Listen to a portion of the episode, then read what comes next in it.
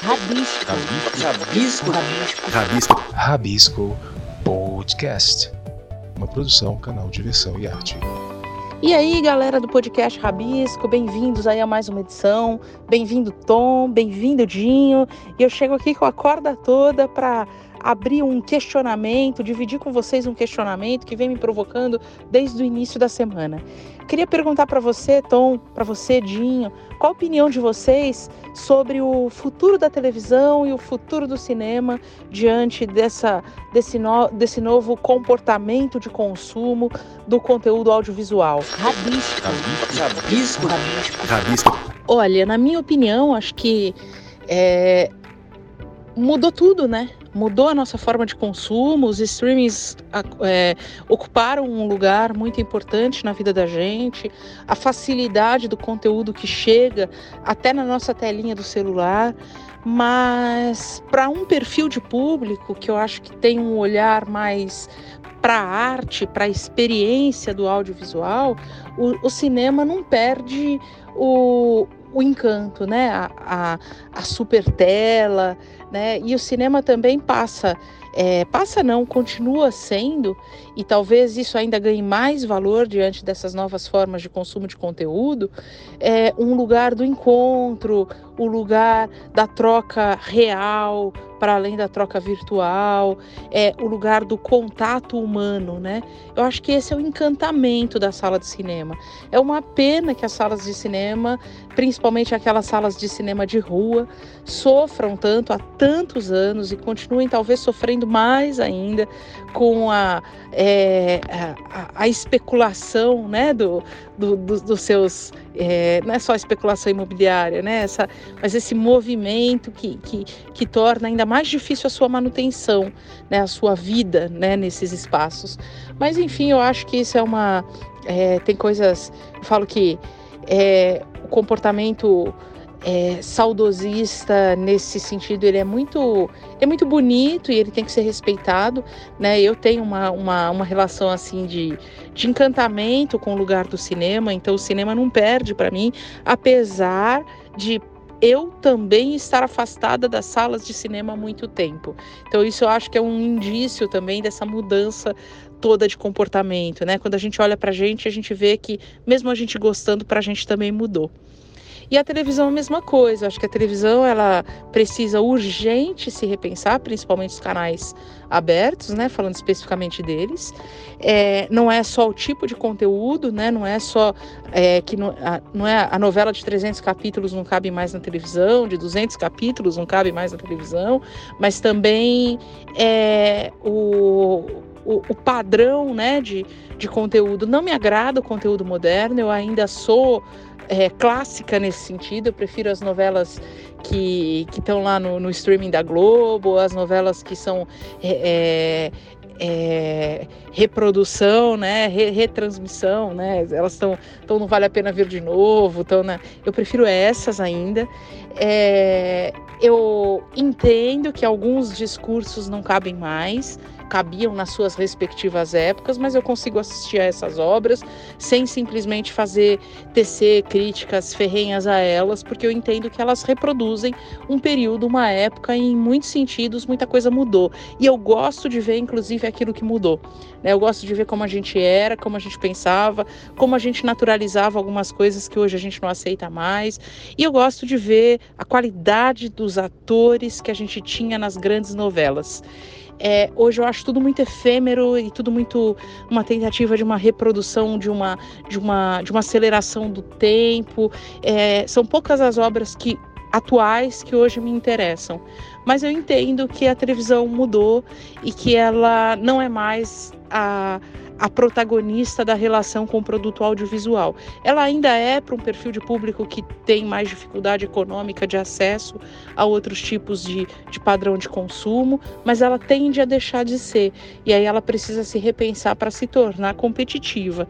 Né? É essa, esse é o meu olhar para esse universo. Rabisco. Rabisco. Rabisco. Rabisco. Oi, Bia. Oi, Dinho. Fala, ouvintes do Rabisco Podcast. Ai, pois é, Bia, que, que provocação boa essa sua sobre é, o futuro do, do audiovisual brasileiro, né? É, tanto o cine a, nas suas salas de cinemas como a TV que a gente vê, né? Ou será que ainda tá vendo, né?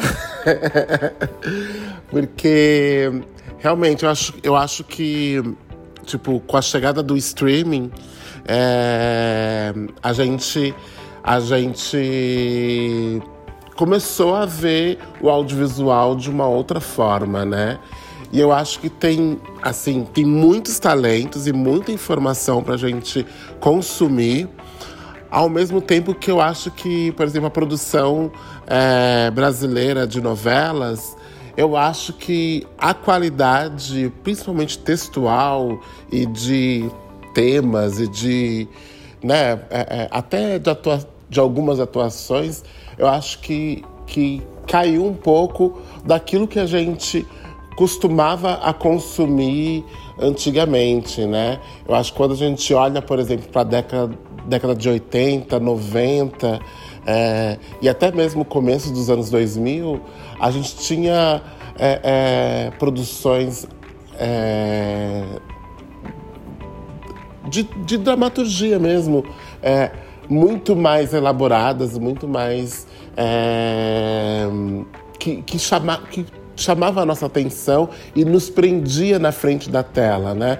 Hoje em dia, você não, não, Tipo, é raro quando acontece um fenômeno como Avenida Brasil, por exemplo, que aconteceu já tem mais de, de 10 anos, né? A gente. É, acho que, se eu não me engano, o ano passado completou 10 anos de Avenida Brasil.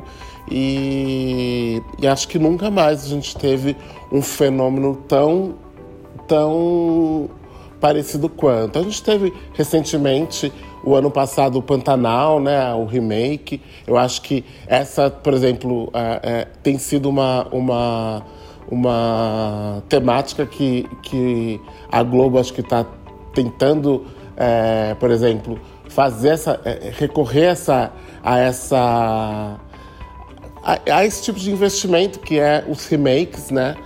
porque são histórias que, que já fizeram muito sucesso no, no passado e que. É, é, por quê? Porque por conta da escrita, por conta da, da, da temática, de como aquilo foi é, desenvolvido naquela época, né? E pelo menos Pantanal provou isso, né? Provou que, que, que não, não as atualizações que o autor é, trouxe, é, mostrou que o texto ainda era relevante, né? E, e foi, muito, foi muito bem avaliada e, e tudo mais mas nada comparado também com o que aconteceu com a Avenida Brasil. Isso na minha, na minha humilde opinião, né? Agora, o cinema brasileiro, em as salas de, de cinema, eu acho que é, é, é, é o brasileiro ainda precisa gostar de, de, de, de lotar as suas salas com, com o cinema que é produzido aqui, né? É, acho que tirando a exceção dos, dos, do, do humor, principalmente o fenômeno Paulo Gustavo, né? Que, que com certeza para a indústria vai fazer muita falta, eu acredito que a gente tem um cinema muito potente, muito, é, muito interessante, é, propostas muito é, é diferenciadas umas das outras, é, porque a gente tem, faz todo tipo de, de, de, de gênero né, no, dentro do cinema. E só que eu acho que ainda o público ainda não não não, não abraçou da forma que precisa, que precisa abraçar, entendeu? Então, eu acredito que, que a gente, assim, o futuro desse audiovisual, ele precise fazer, assim, é, é, a gente tem um caminho aí para poder percorrer, para poder é, conquistar dentro desse audiovisual brasileiro. Mas assim, é inegável que o nosso comportamento mudou. E eu acho que a indústria audiovisual como um todo é, tem olhado para isso e tentado buscar soluções para poder é, fazer com que nós, público, continuamos, continuemos a, a, consumir, a consumir esse, esse, esse produto cultural, né? Rabisco. Rabisco. Rabisco. Rabisco. E aí, galera, tudo bem? Tom, Bia, como vocês estão? Então, bora lá, Bia, perguntando sobre cinema, televisão, por favor. então, eu fiquei pensando, é bom vir depois de vocês, porque eu ouvi a opinião de vocês, acho super bacana. O Tom ter ido para o lado mais da TV, naturalmente, a Bia acabou indo naturalmente para o lado do cinema, é, abordando um pouco mais profundamente o cinema, Tom abordando um pouco mais profundamente a TV, e me fez refletir sobre os dois, sobre tudo que vocês disseram. E pensei, como foi a minha reação, como tem sido a minha reação com a TV, a minha relação com a TV e com o cinema. E que reflete uma, uma coisa que eu tenho visto, que tem acontecido bastante. Claro, os streamings chegaram, a gente passou pela pandemia e ela é, é grande, uma é responsável pelo outro, né? Acho que a pandemia é responsável pelo, pelo, pelo tamanho que o streaming se tornou, mas o streaming já vinha nesse caminho se tornar grande. Eu acho que uma coisa acabou fortalecendo a outra. Então, uh, há muito tempo, falando da televisão, há muito tempo eu já deixei de ver a, a TV aberta. Eu não acompanho novela, não acompanho nenhum programa matinal, esses programas, né? Eu parei, fui parando naturalmente, acho que falta de tempo, outras questões. E, e, eu sempre tive uma relação muito grande com a internet, mas isso já vem comigo há muito tempo. Mesmo antes, antes da, do boom do streaming, eu já vinha nesse, nesse lugar de acompanhar mais as coisas através da internet. Então a TV foi, foi perdendo esse espaço dentro do meu cotidiano. Então eu nem sei que novela está passando, eu fico sabendo apenas uma coisa ou outra porque eu acompanho nas redes sociais, vejo notícias e tal, então eu fico sabendo. E até mesmo os reality shows que ganharam muito sucesso, um ou outro eu ainda acabei acompanhando mais pela internet ou mais na, nas postagens do que o, o programa propriamente propriamente dito. Então, eu acho que talvez seja esse o caminho. A TV aberta, ela ainda continua produzindo muita coisa, mas as pessoas acabam, mesmo que consumindo o produto da TV aberta, consome na internet.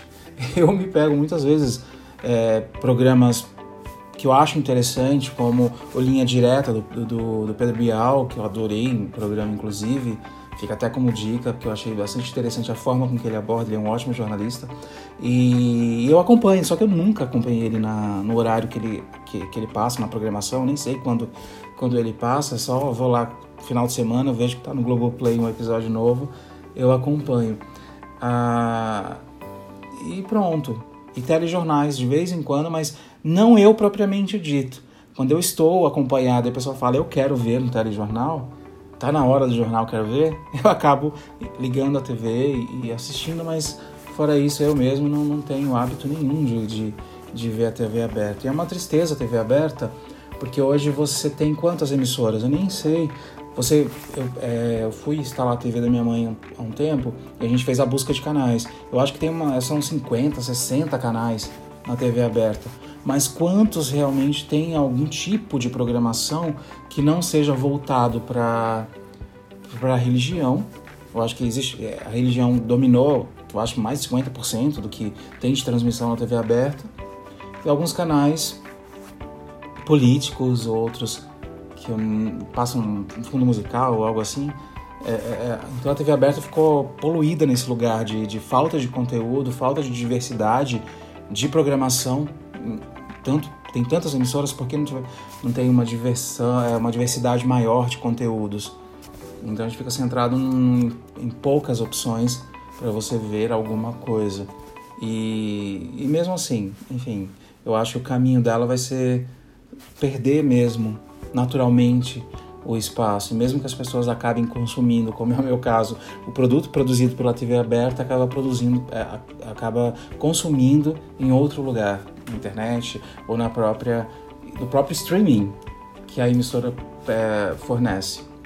E cinema, poxa vida, eu acho que cinema nunca ele, ele tá num lugar de nostalgia. Eu acho que essa, esse lugar da nostalgia ele nunca vai perder, mas eu acho que deu uma realmente uma uma uma perda de espaço por conta de várias questões, por conta do stream, do streaming, por conta da facilidade de acesso que as pessoas têm hoje e, e pela dinamismo, porque é muito rápido. Antigamente um filme saía no cinema para você ter acesso a esse filme é, fora do cinema eram meses, às vezes no ano seguinte é que você ia conseguir ver ele numa locadora ou passando na TV mais tempo ainda. Mas hoje ele passa no cinema, ele saiu de cartaz mês passado, já está no streaming disponível, logo no mesmo ano já talvez passe numa TV aberta. Enfim, a, a, o acesso está muito veloz. Então essa velocidade em que você consegue ter acesso talvez também fez com que o cinema perdesse um pouco do seu público. E uma coisa bem interessante também que eu tenho visto é que as pessoas estão montando cinemas em casa. Porque antigamente eu lembro que você ter uma TV de 29 polegadas era algo excepcional. Pô, era enorme uma TV de 29 polegadas. Enorme mesmo, né? Em todos os quesitos, porque era um baú imenso. mas mas era, era fora do normal você ter em casa uma TV de 29 polegadas. E, e hoje, o básico quase é uma TV de 50 polegadas. Uma TV de 32 polegadas, que é enorme para um, poucos anos atrás, já é pequena hoje. Você vai nas casas, todas têm TVs de 50 polegadas, tornando meio que um padrão básico para todas as casas. Na minha casa, por exemplo, uh, não posso contar quantas TVs tem, mas a gente tem uma TV de 50, acho que é 55 polegadas, ou 60, não sei, na sala. Uh, e as demais TVs, a minha TV no meu quarto mesmo tem 50 polegadas. Enfim, e a gente acaba se, se tendo essa, essa melhor visualização em casa também, um tamanho maior, acaba criando um aspecto às vezes interessante e que talvez também contribua com o fortalecimento do streaming, com o fortalecimento de ver um filme em casa. Mas o cinema é nostalgia, não tem comparação. Você estar numa sala você acompanhar um filme em tela grande com aquele som surround estéreo gritando no seu ouvido. Enfim, todo e, e, são vários detalhes que acompanham o cinema, né? Você não vai só ver o filme, é um evento. Você vai, tem um lanche, tem o corredor, tem, sabe, tem, todo o processo. Eu acho que tudo se complementa no, no, que é ver um filme, não é? O filme talvez seja o produto final, mas você tem todo um trajeto até chegar nesse produto que faz com que tudo seja um grande evento. Então, eu acho que o cinema nunca vai perder esse lugar da nostalgia. Ele teve uma perda de público, assim como a TV também. E o streaming que teve esse, esse crescimento tão grande, eu acho que o streaming vai se posicionar, já se posiciona hoje como uma das principais ferramentas de consumo de, de produtos audiovisuais. Rabisco. Rabisco. Rabisco. Rabisco. Olá, galera do Rabisco, tudo bem? Aqui quem tá falando é André Souza. Tô aqui para dar mais uma dica para vocês, hein? Anota aí. No Shopping Vila Olímpia, Teatro Claro, tá acontecendo a apresentação até dia 11 agora, até domingo, da O Guarda-Costa, com a atriz Leila Moreno e ela interpreta a Whitney. Gente, vocês vão gostar. É um elenco, tem um elenco maravilhoso, teatro musical. Vocês vão gostar. A galera do Rabisco, muito obrigado, tudo de bom. Tchau, tchau. Suas dicas culturais no Rabisco Podcast. Um oferecimento canal de versão em arte. A sua identidade digital brasileira. Fala, ouvintes do Rabisco Podcast, aqui é Tom Miranda com suas dicas culturais. pois é, gente, olha, vou repetir aqui uh, uma das dicas que eu dei semana passada, que, que tem a ver com o Itaú Cultural, e que é o show da, da cantora, é, compositora, instrumentista e escritora paraibana Kátia de França, que está se apresentando na Sala Itaú Cultural é, desde ontem, 8 de junho, e, e, e vai ficar até domingo, dia 11 é, celebrando 50 anos é, da sua carreira ou 50 anos da sua de pisada, né? Como ela mesma, como ela mesma diz, né? E, e para cada um dos shows ela tem, tem trazido para celebrar junto com ela esses 50 anos um artista convidado é, muito especial. Ontem foi a vez de Jorge do Peixe, é, hoje, dia 9, é, é, a artista convidada é a Luana Flores, que ela é DJ e percussionista, conterrânea de, de, da, da Kátia. E no sábado, é a, a, quem vai, vai fazer as honras é a Alessandra Leão. E no domingo, a, o último convidado é o Pedro Índio Negro, que divide o palco aí com a Kátia. Então tá imperdível, vocês precisam vir assistir, viu? Aqui no Itaú Cultural. E outra, outra Outra dica que eu dou é no próximo dia 13 de, de junho, na, na terça-feira, às, às 19 horas, vai ter o lançamento do, do livro O Exercício da Incerteza, do Dr. Drauzio Varela. É, também na Sala Itaú Cultural, no, vai ser uma delícia, porque vai ser um bate-papo, vai ter um bate-papo com ele e depois é, a venda do, do, do, do, livro, né? Acho que já vai ter alguns livros autografados pelo Drauzio, enfim. É, Drauzio Varela é sempre uma, um, uma delícia, porque é tanta, tanta, tanto conhecimento, né? E ele tem aí know-how para falar de várias coisas, inclusive os, é, é, esse não é o primeiro livro que ele, que ele lança, né?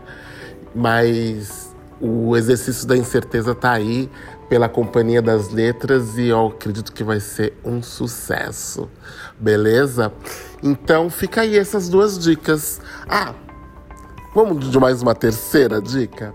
É, eu comecei a assistir a novela Todas as Flores no Globoplay é, com o autor é o João Emanuel Carneiro.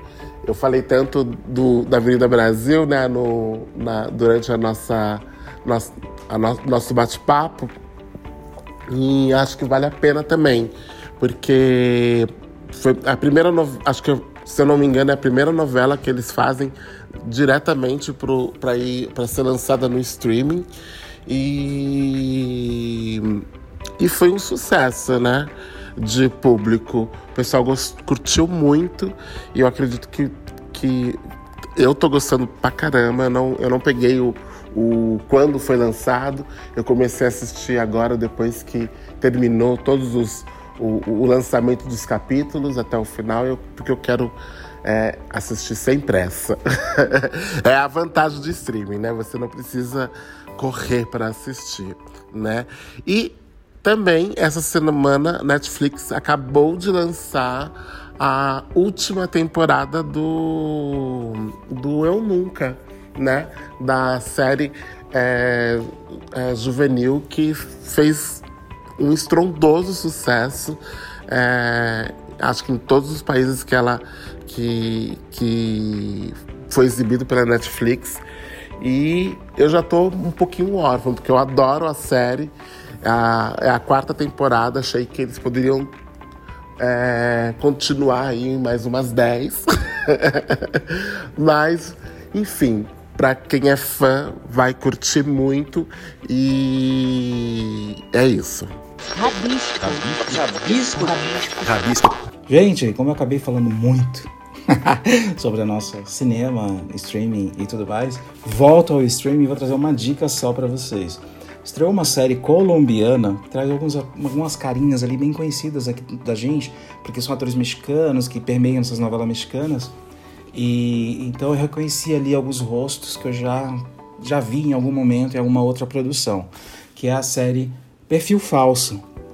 É curtinha, são 10 episódios, estreou na Netflix, fez bastante sucesso na sua estreia e continua fazendo sucesso, então quem não viu ainda, vá lá conferir. A série eu diria que é uma coisa assim absurda, cheia de absurdos, mas ela traz o tempo inteiro é, uma surpresa. Então é, é, a dinâmica é muito gostosa de ver. Não tem comprometimento nenhum, uma série super, super mesmo de entretenimento, mas me prendeu bastante nos 10 episódios. Porque todos os episódios, boom, sabe, acontecia alguma coisa que te falava, meu, como assim? Aí aquela outra pessoa, sabe, é cheia de, de elementos ali que vão entrando o tempo inteiro e esse dinamismo faz com que a série se segure aí por 10 episódios com a mesma eletricidade do começo ao fim. Então, perfil falso no Netflix é para conferir.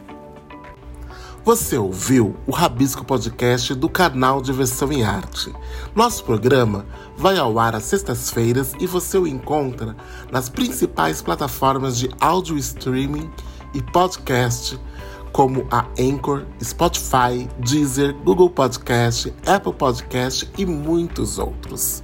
Você encontra todo o nosso conteúdo com os programas, artigos, notícias, críticas, crônicas e tudo mais do universo da arte e cultura no nosso portal canaldiversãoemarte.com.br.